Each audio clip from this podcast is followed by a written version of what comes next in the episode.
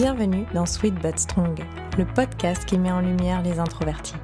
Je suis Julie Aveillant, coach professionnel certifié, et j'accompagne les personnes discrètes qui veulent gagner en confiance pour obtenir la vie professionnelle et personnelle dont elles rêvent. Ici, on parle d'introversion, d'affirmation de soi, mais aussi de développement personnel avec bienveillance et bonne humeur. Une touche de sweet, beaucoup de strong, et c'est parti pour l'épisode du jour. Hello à tous, j'espère que vous allez bien et que vous êtes en forme. Je vous retrouve aujourd'hui euh, avec un petit nez bouché. Je suis désolée si ça modifie un petit peu ma voix. Euh, c'est l'hiver, il y a beaucoup de personnes qui sont malades en ce moment et je ne suis pas passée entre les mailles du filet. Euh, donc voilà, mais je voulais pas m'arrêter d'enregistrer des podcasts pour autant. Donc bah, désolée pour ça si j'ai une voix un peu différente et le nez un peu bouché.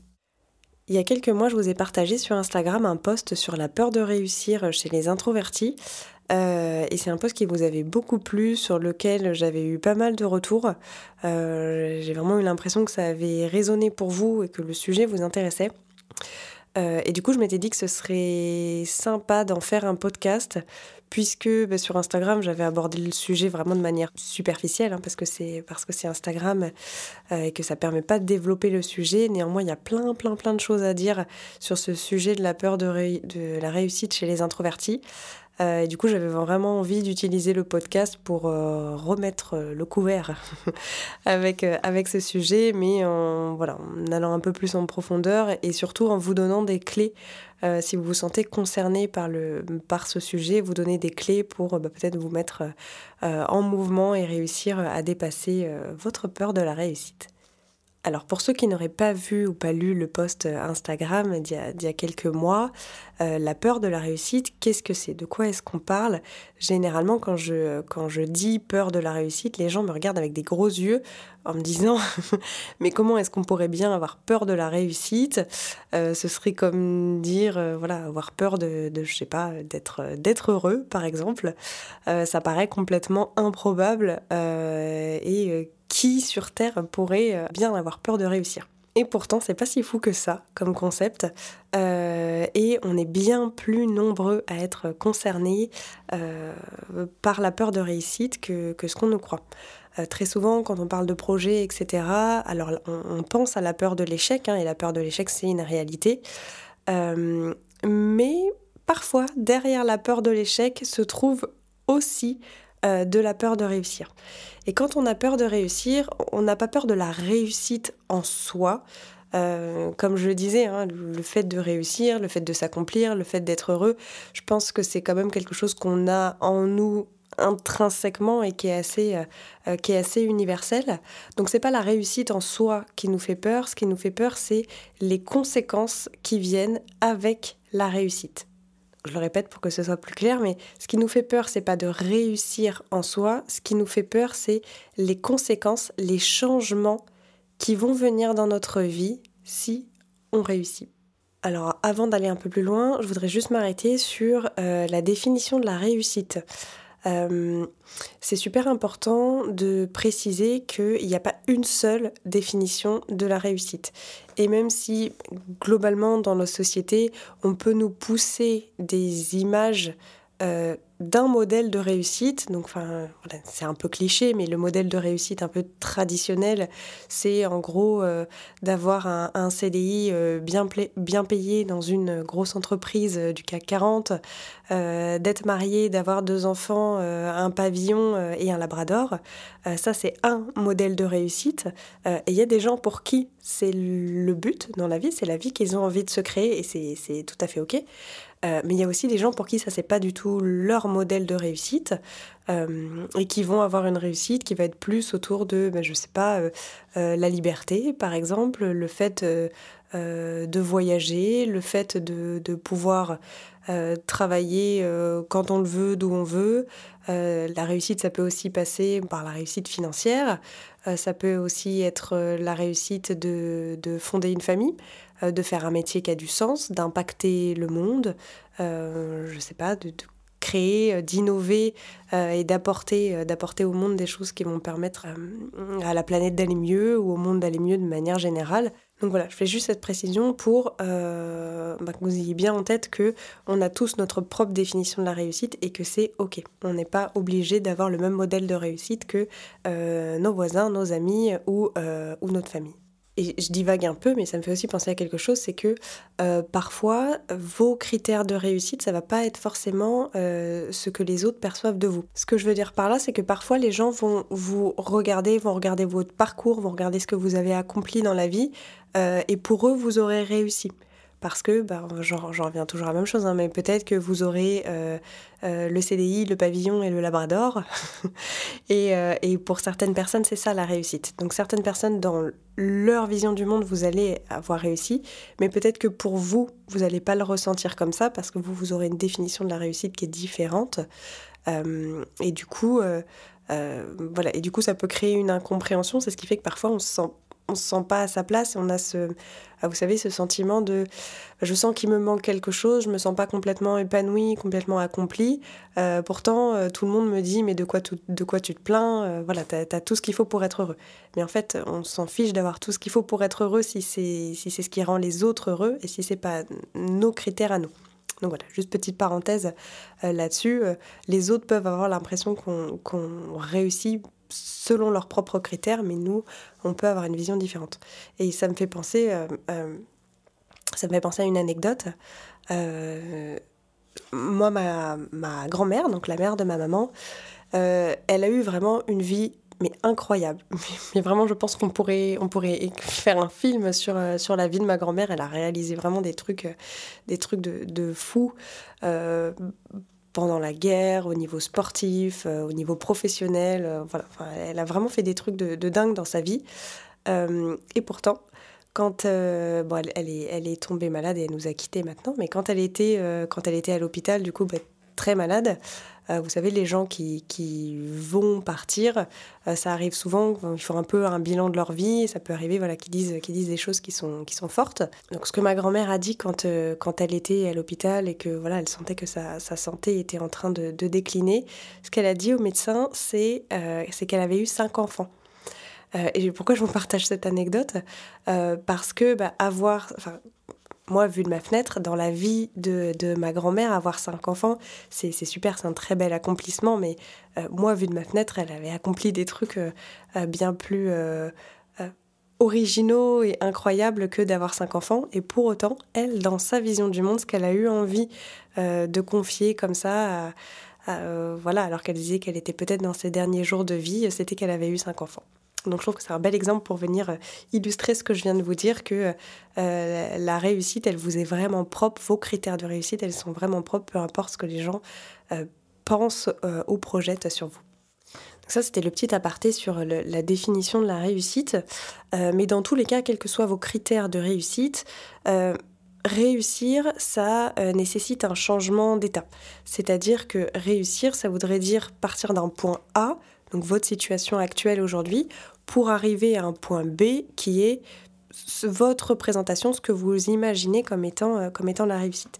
Et donc ça, ça nécessite forcément un changement. Il y a des choses qui doivent changer pour que vous puissiez atteindre votre modèle de réussite. Dans les cas les plus fréquents, même si encore une fois on a chacun nos critères de réussite, mais dans les cas les plus fréquents, euh, la réussite, ça va passer par euh, peut-être avoir plus de responsabilités, gagner plus d'argent, et ces choses-là, ça vient avec des contreparties. Euh, qui vont être peut-être euh, d'avoir plus de pression au travail, d'avoir moins de temps libre, de passer moins de temps avec sa famille, euh, peut-être de faire des envieux aussi autour de soi.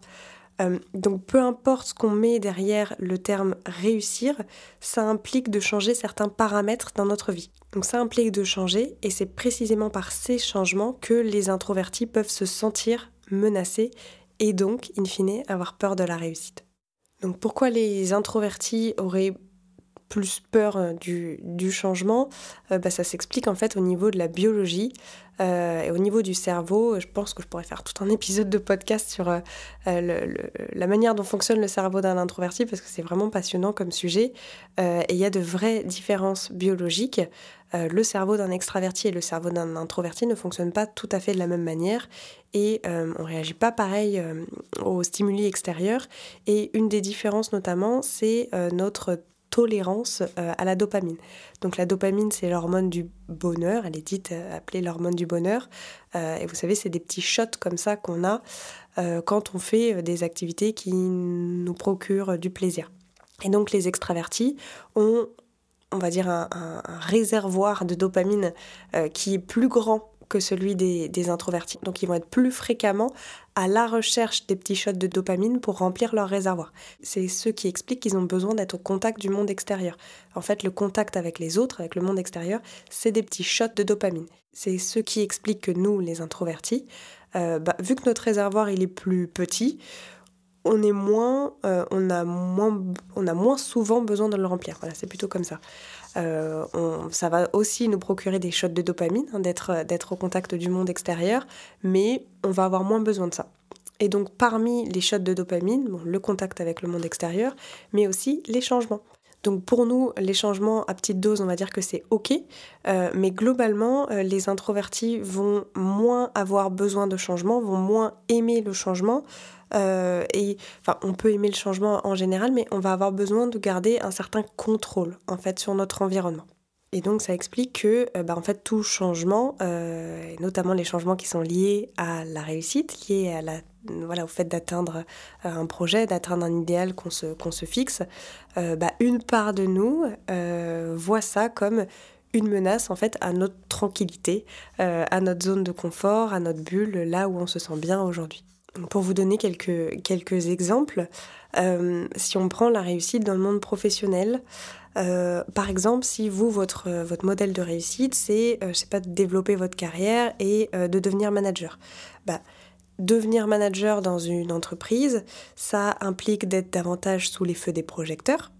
Euh, bah forcément, hein, les managers sont des représentants de leurs équipes, donc ils sont, ils sont plus visibles, on les sollicite plus. Euh, ça nécessite de devoir décider, décider pardon, euh, de s'occuper des autres, d'avoir davantage d'interactions, parfois de devoir prendre des décisions qui sont impopulaires. Euh, voilà, donc consciemment ou pas, euh, l'introverti peut voir cette situation, donc peut voir le fait de devenir manager comme une menace pour son confort, pour son énergie, euh, parce que ça le sort en fait de, de sa zone de sécurité qui est établie aujourd'hui.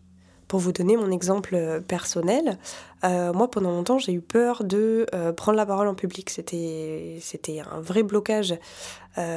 c'était un vrai blocage pour moi. C'était vraiment une, une souffrance et une source de, de stress extrêmement fort. et donc à chaque fois que je voyais venir des projets ou des postes qui auraient pu m'amener sur le chemin de mes critères de réussite à moi, euh, bah, je traînais des cas de fer parce que je voyais bien que ces projets et ces postes, ça allait nécessiter beaucoup plus de prise de parole en public et consciemment ou inconsciemment, euh, j'avais tendance à voilà, enfin, freiner un peu euh, pour ne pas y aller parce que du coup, j'avais pas peur de, du poste en soi, par exemple, ou du projet en soi. Euh, j'avais peur de ce que ça allait impliquer, des conséquences, et les conséquences étant, je vais devoir prendre la parole, la parole en public très régulièrement et je sais que ça me voilà, génère beaucoup de stress, beaucoup d'angoisse et j'ai pas envie de vivre ça au quotidien. Donc peur de la réussite parce que peur des conséquences d'aller dans la direction de ma réussite. Si on regarde la réussite du côté de la vie euh, plutôt personnelle, euh, on pourrait imaginer que pour certains, certaines personnes, certains introvertis, la réussite personnelle, ce serait bah, de vivre en couple avec son ou sa partenaire et de fonder une famille. Pour beaucoup, de personnes, hein, ça fait partie de, voilà, des, critères de la réussite.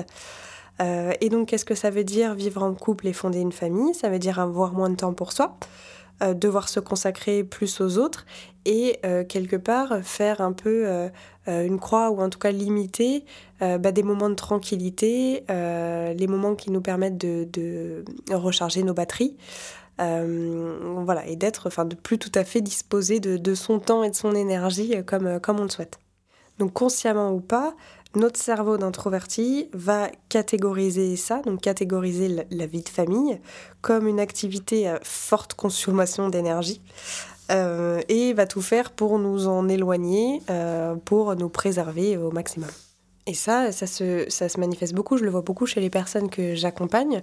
Euh, j'ai des personnes qui, manifestement, souffrent de, de solitude, aimeraient rencontrer du monde, aimeraient euh, bah voilà, enfin, trouver un ou une partenaire, fonder une famille, etc. et on sait ce qu'il faut faire pour, pour, pour faire ça. Il faut sortir, il faut rencontrer du monde, mais c'est comme si on s'empêchait de le faire ça, arrive super souvent, c'est des choses qu'on me raconte très souvent de j'ai envie, je sais que c'est ça qu'il faut que je fasse parce que bah, ça me fait envie d'avoir de, une vie sociale ou une vie familiale plus riche, mais le moment venu, euh, quand l'opportunité se présente, je me démotive euh, et finalement j'y vais pas. Donc c'est comme si on voyait dans, dans la relation à l'autre, le fait de nouer des relations à, l'autre, euh, une forme de danger. Enfin, quand je dis danger, c'est un danger en fait pour pour notre énergie, pour notre tranquillité euh, d'introverti.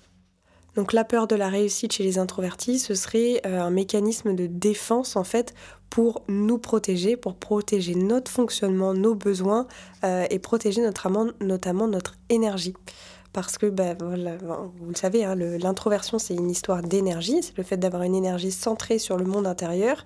Et quelque part, si votre projet de réussite, il implique d'être davantage au contact du monde extérieur, bah, c'est en quelque sorte un danger pour votre niveau d'énergie, pour votre niveau de tranquillité. Donc on va mettre en place des comportements euh, bah, pour, euh, pour s'éviter en fait euh, la réussite et pour s'éviter du coup de sortir de notre cocon, sortir de ce qu'on a établi aujourd'hui et qui nous permet de fonctionner correctement avec un bon niveau d'énergie et de sécurité. Donc en fait, ce qu'on observe beaucoup chez les personnes qui ont, peur de la réussite, euh, c'est le cas aussi euh, quand, euh, quand on a peur de l'échec. Hein. C'est pas uniquement lié à la peur de la réussite, mais globalement, quand on a des peurs comme ça, on peut voir, quand on observe, des mécanismes d'auto-sabotage. Euh, et l'auto-sabotage quand on a peur de réussite, c'est une réalité et ça, voilà, ça, existe. Euh, je voulais vous partager un autre, autre exemple tiré de, ma vie professionnelle. Donc il y a eu un moment dans ma vie professionnelle où euh, j'étais dans un processus de recrutement pour vraiment un très beau poste. Enfin, pour le coup, c'était dans mon modèle de réussite. Là, euh, ça, cochait, ça cochait toutes mes cases, il y avait le statut, euh, il y avait le, le, salaire, enfin voilà, c'était vraiment une belle progression, une belle progression de carrière euh, qui me faisait envie, fondamentalement me faisait envie. Pour autant, je voyais aussi que ce poste, prendre ce poste-là, c'était m'exposer euh, bah, davantage d'interactions, c'était potentiellement moins de possibilités de faire du télétravail, euh, c'était potentiellement euh, un niveau de pression que j'avais pas eu jusqu'à présent et que voilà, j'étais pas vraiment sûre d'avoir envie d'avoir, d'avoir envie d'avoir. C'est bizarre comme phrase, mais voilà, vous comprenez l'idée.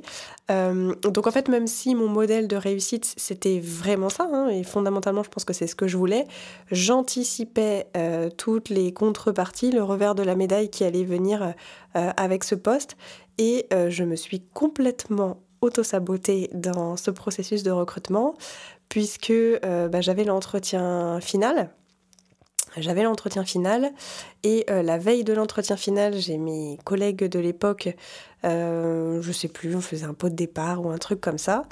Le comportement rationnel, ça aurait été peut-être de passer une tête à ce pot de départ euh, et puis bah, de rentrer tôt chez moi pour préparer mon entretien, pour être en forme pour le lendemain. Et qu'est-ce que j'ai fait? Ben j'ai fait la soirée jusqu'au bout. Euh, voilà, ce qui fait que j'ai fini dans un état de fatigue. Enfin, vous imaginez bien comment on est un, lendemain de soirée. Euh, alors que je savais pertinemment que j'avais cet entretien. Et toute la soirée, je pensais, je savais que j'avais l'entretien, je ne l'avais pas oublié.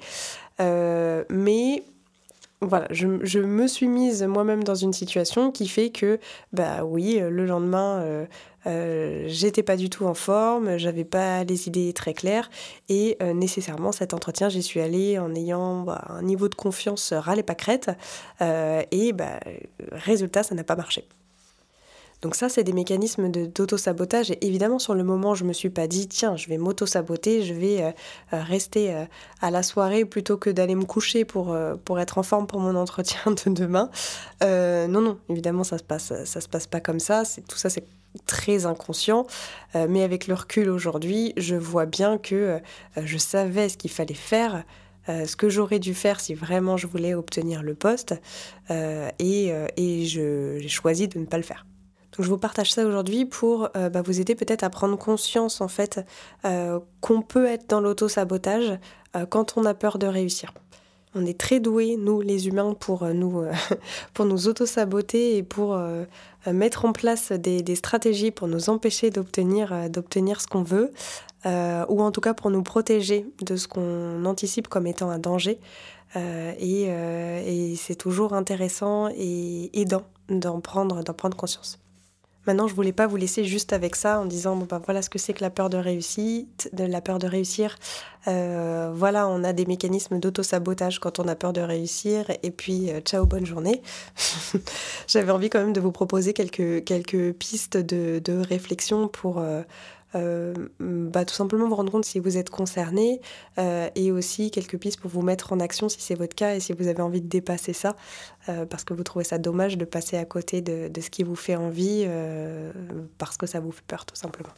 Donc la première piste que j'ai envie de vous partager, c'est déjà, j'ai insisté beaucoup, beaucoup dessus au début du podcast, mais c'est de passer du temps à définir votre vision de la réussite. c'est quoi réussir sa vie pour vous? C'est quoi vos critères euh, voilà, à la fin de votre vie, qu'est-ce que vous avez envie d'avoir accompli pour vous sentir fier de vous euh, et pour partir euh, en paix, si je puis dire. Donc réfléchissez à ça, quels sont vos critères à vous et attention, n'allez pas trop vite dans la réponse. Si on va trop vite, on va avoir tendance à donner les critères de réussite qui sont un peu les critères de société, qui sont les critères pour les autres, qui sont les critères de notre famille, peut-être. Euh, donc voilà, prenez, prenez le temps et euh, soyez vraiment honnête avec vous-même. Est-ce que c'est vraiment ça ce que vous voulez? Euh, Et allez chercher en fait qu'est-ce que, voilà, qu'est-ce que, vous vous imaginez comme étant la réussite pour vous? Qu'est-ce que vous avez envie d'accomplir? Bah, pour vous sentir fier et pour vous sentir heureux une fois que votre, que votre vision de la réussite est claire pour vous, euh, vous pouvez vous demander, donc dans votre définition de la réussite, euh, qu'est-ce qui nécessite un changement par rapport à ma situation actuelle? Qu'est-ce qui doit changer dans votre vie pour aller vers cette vie que vous voyez comme étant votre vision de la réussite? Quels sont les paramètres de votre vie que vous devez changer pour accéder à, euh, cette vision, vision de la réussite selon vous. Une fois que vous avez défini votre vision et ce qui doit changer, vous allez vous demander quelles seraient les conséquences de ces changements. Qu'est-ce que ça va changer sur ma vie? Qu'est-ce que ça va changer euh, sur moi? Qu'est-ce que ça va changer sur mes relations? Qu'est-ce que ça va changer sur la manière dont les autres me perçoivent? Qu'est-ce que ça va changer sur ma tranquillité? Qu'est-ce que ça va changer sur mon niveau d'énergie? Posez-vous toutes ces questions et euh, demandez-vous ensuite à quoi est-ce que vous devez renoncer pour atteindre votre vision de la réussite? Donc évidemment, faire des changements, euh, faire des changements, ça amène du positif, bah, surtout si c'est pour réussir. Hein. Le, but ultime, c'est quand même euh, d'apporter du positif. Mais quand on change quelque chose, euh, on gagne toujours quelque chose, mais on perd toujours quelque chose en échange aussi. C'est toujours un équilibre en fait, les, changements dans la vie, les décisions dans la vie. Et donc du coup là, je vous invite à faire le focus sur par rapport aux changements, par rapport aux choses qui doivent changer pour que euh, vous réussissiez votre vie, peu importe votre définition, à quoi est-ce que vous devez renoncer? Donc une fois que vous aurez répondu à cette question, à quoi est-ce que je dois renoncer, euh, et que les choses seront plus claires pour vous, ça va vous permettre d'être plus conscient euh, finalement bah, des choix que vous avez à faire et aussi de vos propres comportements. Et du coup, la quatrième étape, c'est une étape d'observation pour vous demander est-ce qu'il est possible que vous ayez mis en place des stratégies, conscientes ou inconscientes, pour éviter ça, pour repousser ça et du coup pour bah, vous protéger en quelque sorte euh, mais finalement, ça vous éloigne de votre modèle de réussite et de ce que vous voulez vraiment. Donc je récapitule sur l'exercice et, les, et les différentes étapes. 1. C'est quoi réussir sa vie pour vous? 2. Par rapport à votre définition de la réussite, qu'est-ce qui nécessite un changement par rapport à votre situation actuelle? Qu'est-ce qui doit changer? 3. Quelles seraient les conséquences de ces changements? À quoi est-ce que je dois renoncer pour réaliser ces changements? Et 4. Est-ce qu'il est possible que j'ai déjà mis en place des stratégies d'auto-sabotage pour euh, repousser ça, pour éviter ces changements? Voilà, vous n'êtes pas obligé d'avoir les réponses tout de suite comme ça. Hein. C'est un exercice de fond, c'est un exercice d'introspection qui peut se faire sur, euh, sur plusieurs jours et surtout en, vous observant un petit peu euh, au, quotidien. Euh, mais c'est super intéressant pour amener en fait à votre conscience des, choses que vous voyez peut-être pas aujourd'hui. Et comme je le disais en introduction, généralement on, a l'impression qu'on n'est pas du tout concerné par la peur de la réussite parce que ça nous semble fou, dingue de pas avoir envie de réussir. Euh, mais c'est plus subtil et plus compliqué que ça. Et encore une fois, si on perçoit qu'il y a une certaine forme de danger euh, dans, notre, dans, notre, euh, dans notre vision de la réussite, bah, il est très possible que consciemment ou inconsciemment, on se protège de ce danger avec, avec de l'autosabotage. Donc voilà, c'est ce que j'avais envie de vous partager aujourd'hui. Euh, n'hésitez pas à m'écrire pour me dire si vous avez trouvé euh, des mécanismes que vous avez mis en place, si vous aussi euh, vous avez peur de, la réussite et vous avez identifié ce à quoi vous devez renoncer et ce qui peut faire peur dans votre projet de réussite. je, serais, ravie d'en parler avec vous. Je m'arrête ici, j'espère que l'épisode du jour vous a plu. et puis, je vous dis à, à, très bientôt pour un nouvel épisode sur le podcast de Sweet But Strong. Bye bye.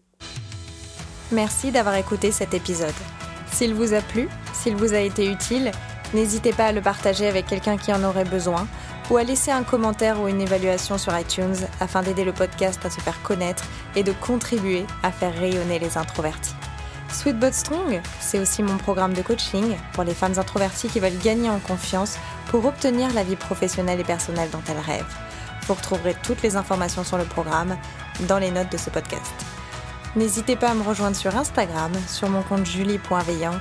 Je vous partage chaque jour du contenu et des astuces. Je vous retrouve très bientôt pour un nouvel épisode. Ciao